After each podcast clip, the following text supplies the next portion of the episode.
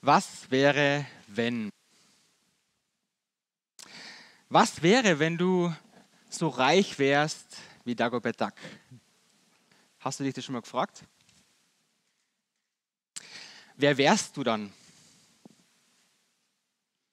Natürlich stinkreich, vielleicht sogar berühmt. Was würdest du dann tun mit all dem Geld? Dir das Traumhaus, Traumauto, den Traumurlaub kaufen oder alle spenden oder einen Teil davon? Was wäre, wenn? Manche Leute fragen sich das ständig. Was wäre, wenn ich doch nur anders aussehen würde? Was wäre, wenn ich doch nur andere Gaben und Fähigkeiten hätte? Was wäre, wenn ich dieses oder jenes in meinem Leben nicht erleiden hätte müssen? Wer wärst du dann? Oder was würdest du dann tun?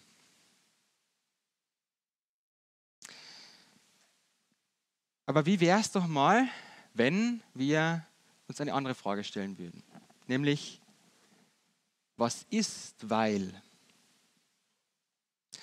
Was ist, weil du, oder wer bist du, weil du so aussiehst, wie du aussiehst? Wer bist du, weil du diese Gaben und Fähigkeiten hast? Wer bist du, weil du genau das in deinem Leben erleiden musstest?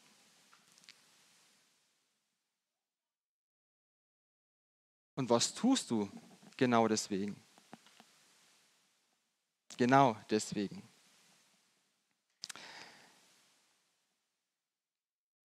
Je nachdem, welche Frage wir stellen, was wäre wenn oder was ist weil, gibt uns das einen Aufschluss darüber, in welcher Perspektive wir uns und unsere Lebensumstände, also unser Leben betrachten. Entweder aus deiner eigenen Perspektive, das wäre was wäre wenn, oder aus Gottes Perspektive. Was ist weil? Vor einer Woche haben wir Ostern gefeiert. Und das ist wieder so lange her, oder? Die Zeit, die ver verrennt wie im Flug. Und dabei ist Ostern eigentlich das wichtigste Fest für uns Christen. Das Fest, das die Christen von Anfang an gefeiert haben, das war nicht Weihnachten, das war Ostern. Denn Ostern sagt uns, was ist weil. Aber stellen wir uns mal eine andere Frage. Was wäre denn, wenn Jesus zwar gestorben, aber nicht auferstanden wäre? Wer wärst du dann? Was würdest du dann tun? Paulus stellt diese Frage im 1. Korintherbrief Kapitel 15 und er gibt auch eine Antwort. Er sagt, wenn Jesus nicht auferstanden wäre, wären wir als Christen die bedauernswertesten Menschen auf dieser Welt. Ich weiß nicht, welche Menschen du am meisten bedauerst. Paulus sagt, wir wären die bedauernswertesten Menschen dieser Welt. Warum? Weil es keine Hoffnung gäbe. Wenn Jesus tot ist, dann ist auch unser Glaube tot. Dann glauben wir ja an einen toten Gott. Dann wäre Jesus ein Lügner oder Verrückter, aber auf keinen Fall die, auf keinen Fall die Wahrheit. Dann wäre er nicht der Weg zum Leben, sondern der Weg zum sicheren Verderben.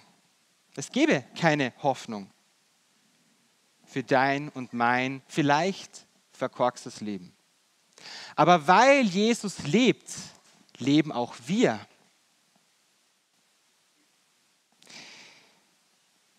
Paulus sagt in Kolosser 3, 1 bis 4. Seid ihr nun mit Christus auferweckt, so sucht, was droben ist, wo Christus ist, sitzen zur Rechten Gottes. Trachtet nach dem, was im Himmel ist, nicht nach dem, was auf Erden ist. Denn ihr seid gestorben und euer Leben ist verborgen mit Christus in Gott. Wenn aber Christus euer Leben offenbar wird, dann werdet ihr auch offenbar werden mit ihm in Herrlichkeit. Weil Jesus von den Toten auferweckt wurde, werden auch wir eines Tages von den Toten auferstehen. Weil. Paulus macht aber noch interessante Bemerkung. Er sagt, diese Auferstehung beginnt bereits jetzt. Wenn wir an Jesus Christus glauben, dann steht da etwas in uns auf. Wir stehen zu neuem Leben auf, aus dem Tod heraus, wie Jesus. In der Taufe drücken wir das aus. Wir identifizieren uns mit Jesus. Wir sterben mit ihm, indem wir uns im Wasser untertauchen, eingetaucht werden ins Wasser. Und wir stehen mit ihm zu neuem Leben auf, wenn wir aus dem Wasser herauskommen. Was meint denn jetzt Paulus damit, wenn er sagt, diese Auferstehung beginnt bereits jetzt, wird bereits jetzt Realität in unserem Leben? Paulus versteht darunter einen Perspektivenwechsel. Es geht darum, welchen Unterschied macht Jesu Auferstehung in deinem und meinem Leben. Ein Perspektivenwechsel. Mit welcher Sichtweise betrachtest du dich und deine Lebensumstände? Fragst du dich noch länger, was wäre wenn oder was ist weil? Wisst ihr, als Menschen neigen wir ganz stark dazu, unsere Identität über unsere Leistung zu definieren. Kennst ihr das? Ich kenne das sehr gut. Ja, natürlich fordert uns Jesus zur Heiligung auf. Das ist immer meistens das Erste, was so aufploppt. Ja, ja wir sollen doch heilig leben. Ja, ganz klar, eindeutig. Wir sollen einen Unterschied machen in dieser Welt. So wie Gott heilig ist, sollen auch wir heilig sein. Wir sollen unser Verhalten ändern, heißt es. Nicht mehr so leben wie in unserem alten Leben, sondern wie es diesem neuen Leben entspricht. Aber, und jetzt kommt das große Aber, und dieses Aber ist so wichtig, unsere Identität liegt nicht in unserer Leistung, nicht in dieser Heiligung. Das ist ein Auftrag. Den Auftrag sagt etwas darüber aus, wofür du da bist, wofür du lebst letzten Endes. Aber die Identität sagt etwas darüber aus, wer du bist, was dein Leben ausmacht. Und wir neigen so schnell dazu, unsere Identität aus unserem Auftrag zu beziehen, über uns, unseren Auftrag zu definieren. Und ich möchte kurz erklären, warum das so ist. Als Gott den Menschen schuf, da hat er den Menschen als sein Ebenbild erschaffen. Das steht in 1. Mose 1, Vers 27, 26 bis 27. Und Gott wird in 1. Johannes 4, Vers 8 als die Liebe bezeichnet und der Mensch als sein Abbild, als sein Spiegelbild, und deswegen haben wir einen Spiegel da, ist der Geliebte. Das ist die Identität des Menschen. Er soll sich mit Gott identifizieren. Stellt euch das so vor, ihr seid heute Morgen alle vor dem Badezimmerspiegel gestanden, nehme ich an. Sieht jetzt alle gut aus? Ja? Genauso stand Adam und Eva vor Gott. Sie waren dieser Spiegel. Sie identifizierten sich mit Gott. Er die Liebe, sie die Geliebten. Sie erkannten in dieser Beziehung zu Gott, der Mensch ist ein Beziehungswesen, er ist Person. Sie erkannten sich als die Geliebten. Und als Menschen sollten sie diese Liebe reflektieren. Identität, Auftrag, zur Schöpfung hin. Sie sollten Verantwortung tragen, Fürsorge tragen. Gott hat ihnen diese Schöpfung anvertraut.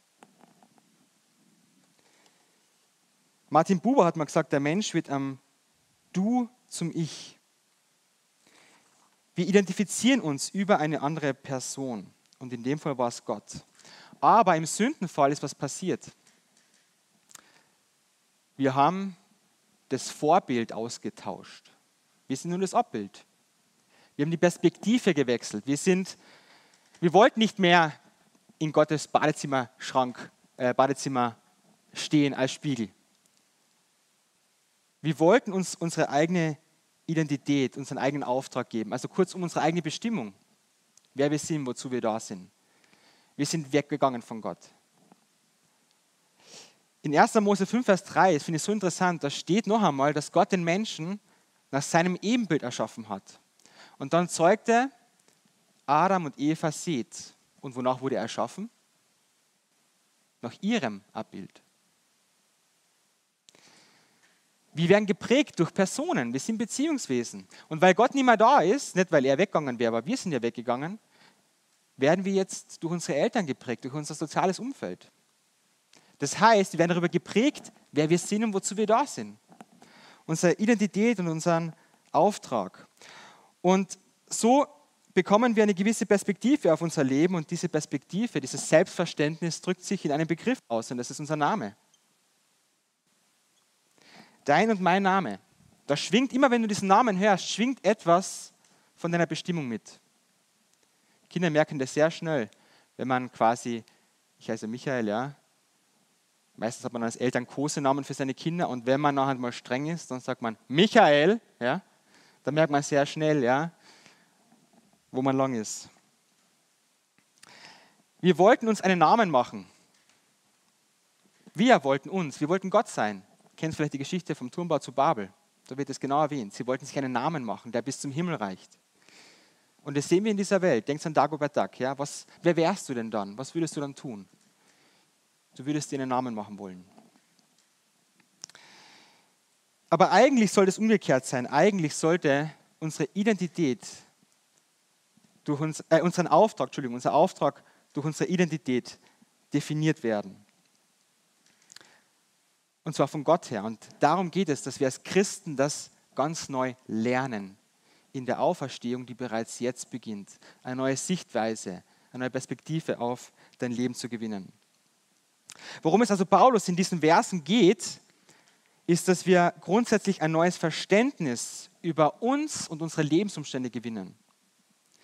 Wir sollen unser altes Verständnis, wie alte Kleider, er verwendet immer wieder dieses Bild, Paulus, wie alte Kleider ablegen und dieses neue Verständnis wie neue Kleider anziehen. Frage dich nicht mehr, was wäre wenn, sondern was ist weil.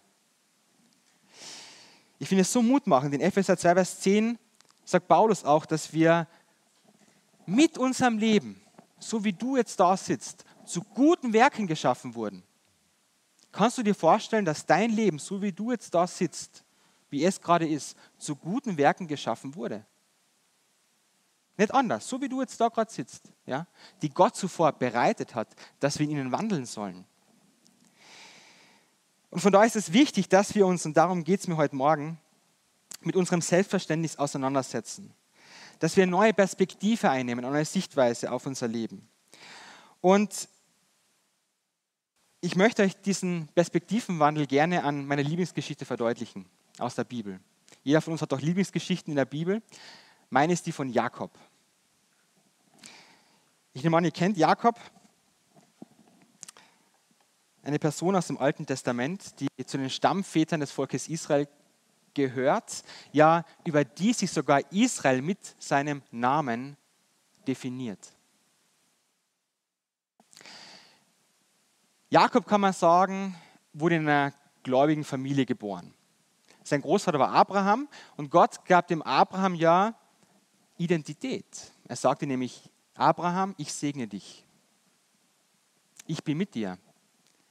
Ich beschenke dich mit ganz vielen Nachkommen, einem Land. Und ich tue das, ich wende dir meine Liebe zu, damit durch dich die ganze Welt gesegnet wird. Damit die ganze Welt deine Liebe oder meine Liebe durch dich, durch deine Nachkommen erfährt. Und dieser eine Nachkomme war ja Jesus, durch den quasi das Ebenbild Gottes zu uns Menschen gekommen ist. Wir haben Gott erkannt, seine Liebe. Aber nur weil Jakob jetzt in eine gläubige Familie, kann man so sagen, hineingeboren wurde, heißt das nicht, dass er gläubig war. Das ist ja oft so. Ja? Ich bin auch ein Gemeindekind, man wächst in der Gemeinde auf, aber das heißt nicht automatisch, dass man gläubig ist, dass man Christ ist. Das ist so interessant, wenn man die Geschichte von Jakob mal im ersten Mose liest, redet er immer wieder vom Gott Abrahams und seines Vaters Isaac, aber nie von seinem Gott, also anfangs nicht von seinem Gott. Und als er dann unterwegs ist auf der Flucht von seinem Bruder Esau zu seinem Stiefvater, äh, Stiefvater zu seinem Onkel Laban Richtung Mesopotamien rauf in den Nordosten, da betet er zu Gott und sagt, ja Gott, wenn du mit mir bist, wie du mit meinem Großvater, mit meinem Vater warst, dann sollst du auch mein Gott sein. Und Gott nahm dieses Gebet ernst, aber es dauerte über 20 Jahre. bis genau das eintraf. Und Jakob musste viel Leid erleben. Vielleicht hast auch du viel Leid erlebt. Deswegen fragst du dich ja vielleicht auch, was wäre, wenn. Aber wisst ihr, dieses Leid formt uns. Das macht uns zu den Menschen, die wir sind. Der Karl Helmut hat einmal bei einer Seelsorgeschulung was richtig Gutes, also er sagt viel Gutes, aber das ist mir bis heute hängen geblieben, ja, dieser eine Satz, den er gesagt hat. Wenn, wenn ihr jemand in der Seelsorge begleitet, dann versucht nicht gleich die Probleme des Menschen zu lösen. Denn Gott hat vielleicht diese Probleme in, ganz bewusst im Leben dieses Menschen hineingestellt, um ihm das aufzuzeigen. Das ist mir bis heute hängen geblieben und das sieht man auch sehr gut an Jakob. Jakobs Mutter hieß Rebekka und die war unfruchtbar. Und Isaac hat sich so sehr einen Nachkommen gewünscht, so betet er zu Gott und wie das manchmal so ist, wenn man betet. Gott ist echt gut, er hört es doppelt. Er kriegt nicht nur einen, einen Sohn, sondern zwei Zwillinge. Ja? Esau und Jakob. Esau war der Erstgeborene und Jakob der Zweit- oder Letztgeborene, wie man das jetzt bezeichnen möchte. Und als, als Stammvater ja, einer Sippe brauchst du nur einen Sohn eigentlich. Du brauchst den Erstgeborenen, weil der soll dich beerben. Und das war für Isaac der Esau. Und deswegen hat er auch dem Esau all seine Liebe zugewendet. Und Jakob ging leer aus. Esau war eigentlich auch der richtig also ein richtiger Stammhalter, kann man schon sagen. Also Esau heißt der Behaarte, das war so ein richtiger wilder Kerl, ja. So à la Rambo oder so für uns Männer, ja. Also eine stattliche Figur, der ging gern auf die Jagd. Das war einfach eine, eine wilde Männernatur, ein wildes Männerherz, kann man so sagen. Und der Jakob, das war sein Muttersöhnchen, ja, wird beschrieben, er hat gekocht, der blieb daheim bei den Zelten, bei seiner Mutti. Aber dieser Jakob, der sehnte sich natürlich auch nach der Liebe seines Vaters, die er nicht bekommen hat. Und so fragt er sich, was wäre wenn? Was wäre, wenn ich Esau wäre? Was wäre, wenn ich jetzt der Erstgeborene wäre? Und er fasst einen Entschluss. Ich will alles dran setzen. Auftrag, um eine neue Identität zu bekommen. Ich will der Erstgeborene werden. Er versucht sich eine Ersatzidentität zu erschaffen. Und Jakob war sehr schlau und er war ein Kämpfer. Jakob war ein Kämpfer durch und durch. sieht man durch sein ganzes Leben. Und so, weil er schlau war, hat er sich eine Strategie überlegt. Zuerst ähm, überlistet er seinen Bruder Esau. Der Esau, der war nicht so gescheit. Ja. Der war zwar echt wild, aber der war nicht so gescheit. Der kam von der Jagd nach Hause, hungrig. Und dann steht da wortwörtlich, sagt Esau, gib mir was von dem Roten da. Ja. Also ungehobelt, ja. Und Jakob, schlau wie er war, ergattert sich dann von ihm, erpresst ihn sozusagen das Erstgeburtsrecht und dann ein bisschen später, als sein Vater Isaac schon alt und erblindet war, haut er auch ihn übers Ohr und erschleicht sich diesen Erstgeburtssegen. Und dieser Erstgeburtssegen, der ist ganz wichtig, weil das ist für uns ein bisschen schwer nachzuvollziehen, aber darin fließt die ganze Identität hinein. Du bist der Stammhalter, du bist der, der eigentlich jetzt diesen Clan finden soll, der ganze Stolz des Vaters, die Nummer eins, ja, der Prinz, wenn man so will, ja. Ähm, aber Jakob begreift sehr schnell, na, eigentlich bin nicht ich gesegnet worden, ich als Jakob. Eigentlich ist Esau gesegnet worden, weil mein Vater hat ja gedacht, ich bin Esau, seine Ersatzidentität. Und so bleibt er auf der Suche. Seine Sehnsucht ist unerfüllt. Er muss dann fliehen eben, weil sein Bruder natürlich nicht gerade gut auf ihn zu sprechen war dann kam es zu dieser Episode, wo er betet, zu Gott betet und nebenbei eben soll er da auch eine Frau ähm, finden bei seinem Onkel Laban. Und dort lebt er dann, haut dann auch seinen Onkel Laban übers Ohr. Und ja, das ist Jakob, das ist seine Identität. Er ist der Betrüger. Jakob heißt nichts anderes als Betrüger. In diesem Namen steckte seine ganze Identität. Er war der Betrüger.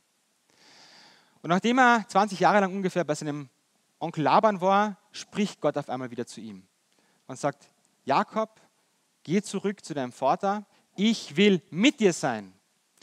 Und Jakob glaubt diesem Versprechen Gottes und er macht sich auf mit seiner Familie und dann passiert etwas, das sein, seine Sichtweise, seine Perspektive auf sich und seine Lebensumstände komplett verändert. Ich lese euch das vor, in 1. Mose 32, Abvers 23. Mitten in der Nacht stand Jakob auf und überquerte den Fluss Jabok an einer seichten Stelle zusammen mit seinen beiden Frauen, den beiden Mägden und den elf Kindern. Auch seinen Besitz brachte er auf die andere Seite. Nur er blieb noch allein zurück. Plötzlich stellte sich ihm ein Mann entgegen und kämpfte mit ihm bis zum Morgengrauen. Als der Mann merkte, dass, es, dass er Jakob nicht besiegen konnte, gab er ihm einen so harten Schlag auf das Hüftgelenk, dass es ausgerenkt wurde. Dann bat er, lass mich los, der Morgen dämmert schon. Aber Jakob erwiderte, ich lasse dich nicht eher los, bis du mich gesegnet hast. Wie heißt du? fragte der Mann. Als Jakob seinen Namen nannte, sagte der Mann, von jetzt an sollst du nicht mehr Jakob heißen. Du hast schon mit Gott und mit Menschen gekämpft und immer gesiegt. Darum heißt du von jetzt an Israel, Gottes Kämpfer. Wie ist denn dein Name? fragte Jakob zurück. Warum willst du das wissen? entgegnete der Mann nur, und dann segnete er ihn. Ich habe Gott von Angesicht zu Angesicht gesehen, und trotzdem lebe ich noch, rief Jakob. Darum nannte er den Ort Pnuel, Gesicht Gottes. Esau hörte von der Rückkehr seines Bruders Jakob und ging ihm entgegen. Das bekam Jakob eben mit und deswegen hat er versucht, ihn irgendwie zu besänftigen. Er wusste nicht, wie sein Bruder auf ihn zu sprechen wäre. Ähm, sandte ihm quasi so Besänftigungskarawanen entgegen ähm, mit all dem Besitz oder mit vielem Besitz, den er sich durch erwirtschaftet hat im, im Land seines Onkels Laban. Und in der Nacht bekam er aber noch mehr Angst und deswegen hat er, da war so ein Fluss strategisch, Jakob war ja schlau, gedacht, okay, er bringt alles, alles seinen Besitz, seine ganze Familie da in Sicherheit über diesen Fluss und dann war nur noch er quasi, Muttersinn allein in dieser Nacht zwischen seinem Bruder Esau und seiner Familie und seinem Besitz. Also man kann sagen, all seine Identität, die ihn bis jetzt ausgemacht hat, ja, die war auf der anderen Seite dieses Flusses und er war nackt, er war da ganz allein. Denn er hat sich irgendwie arrangiert gehabt mit jahrelang. Ich meine, da geht viel Zeit, äh, ist viel Zeit vergangen, ja. Und er hat sich arrangiert und auch wir arrangieren uns manchmal mit den Lebensumständen, die wir so mit uns tragen. Aber Gott liebt diesen Jakob und er möchte ihm eine neue Identität geben. Und das passiert genau da. Auf einmal, wir wissen nicht wie, ist Gott in Form eines Mannes da und er ringt mit Jakob. Und Jakob, das war ein Kämpfer, haben wir gehört. Ja? Der hat Zeit seines Lebens gekämpft und das bestätigt Gott ihm auch. Ja? Er ist ein Kämpfer. Und als Gott merkt, dass er Jakob nicht besiegen kann, ich finde es echt krass, dass das so da drin steht, da bittet er ihn, lass ihn, lass mich los. Aber er lässt ihn nicht los. Und Gott versetzt ihm einen Hieb auf die Hüfte, die Hüfte renkt aus und es muss sehr schmerzhaft sein. Ich habe keine Ahnung, ich habe noch nie irgendwas gehabt, was ausgerenkt war, aber das muss wirklich schmerzhaft sein. Ich habe mal gegoogelt, ja, man kann dann auch nicht mehr gescheit auftreten, also mit Kämpfen ist du eigentlich nichts mehr. Aber dieser Jakob hat nicht losgelassen. Also jeder normale Mensch wird doch loslassen, ja, aber dieser Jakob lässt nicht los. Und da passiert etwas in Jakob. Jakob klammert sich nicht mehr an seinen Vater. Er will sich nicht mehr über Esau identifizieren. Er klammert sich an Gott.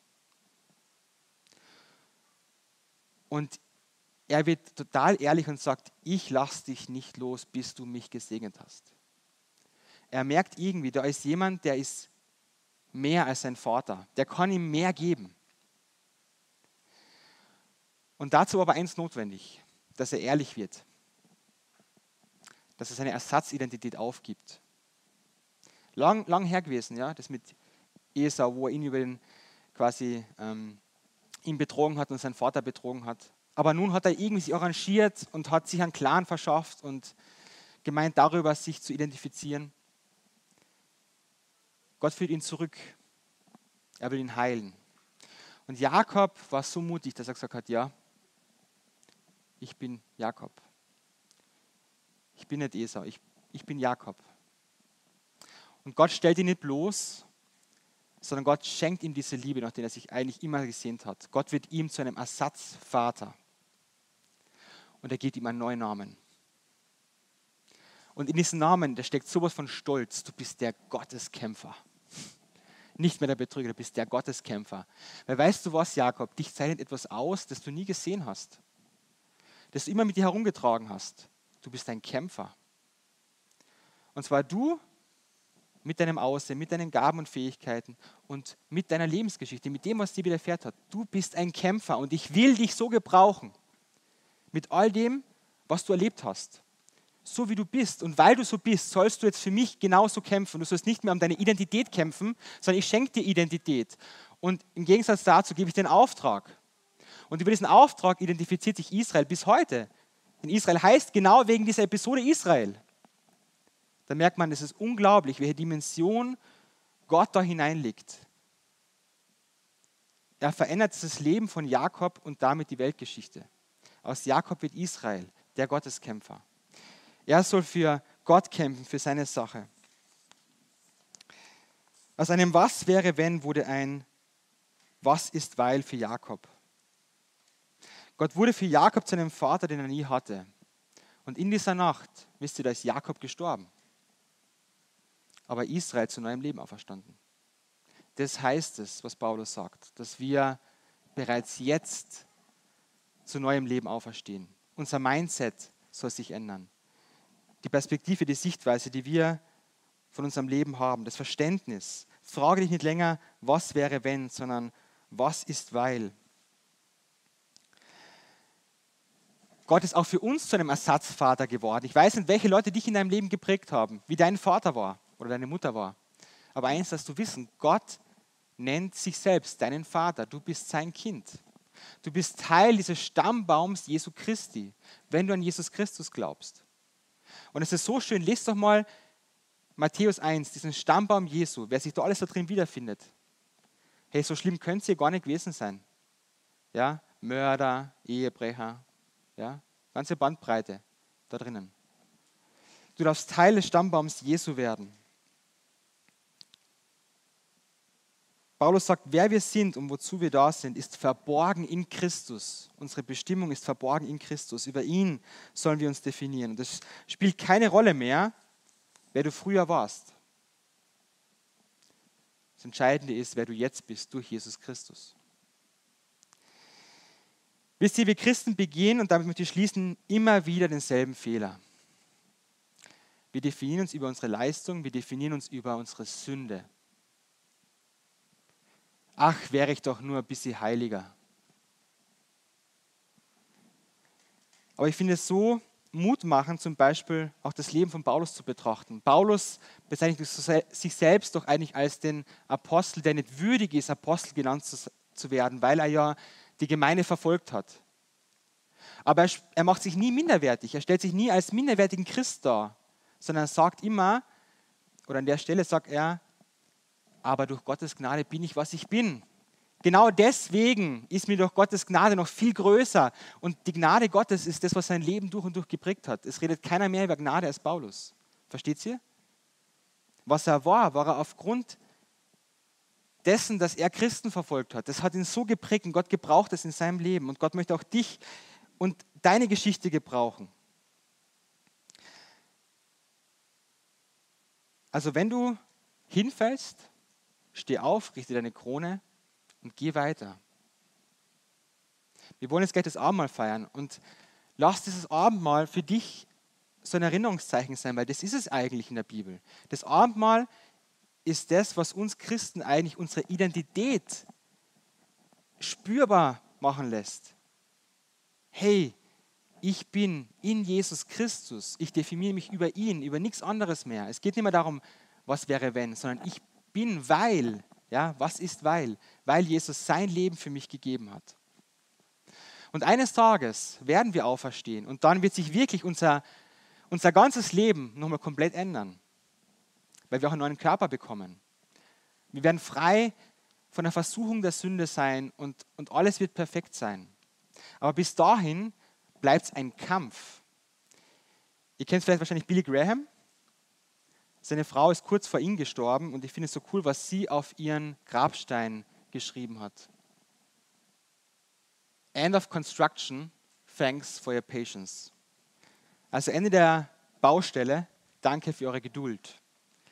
Und es kostet Geduld, nicht nur miteinander klarzukommen, es kostet auch Geduld, sich selbst, mit sich selbst klarzukommen. Ja?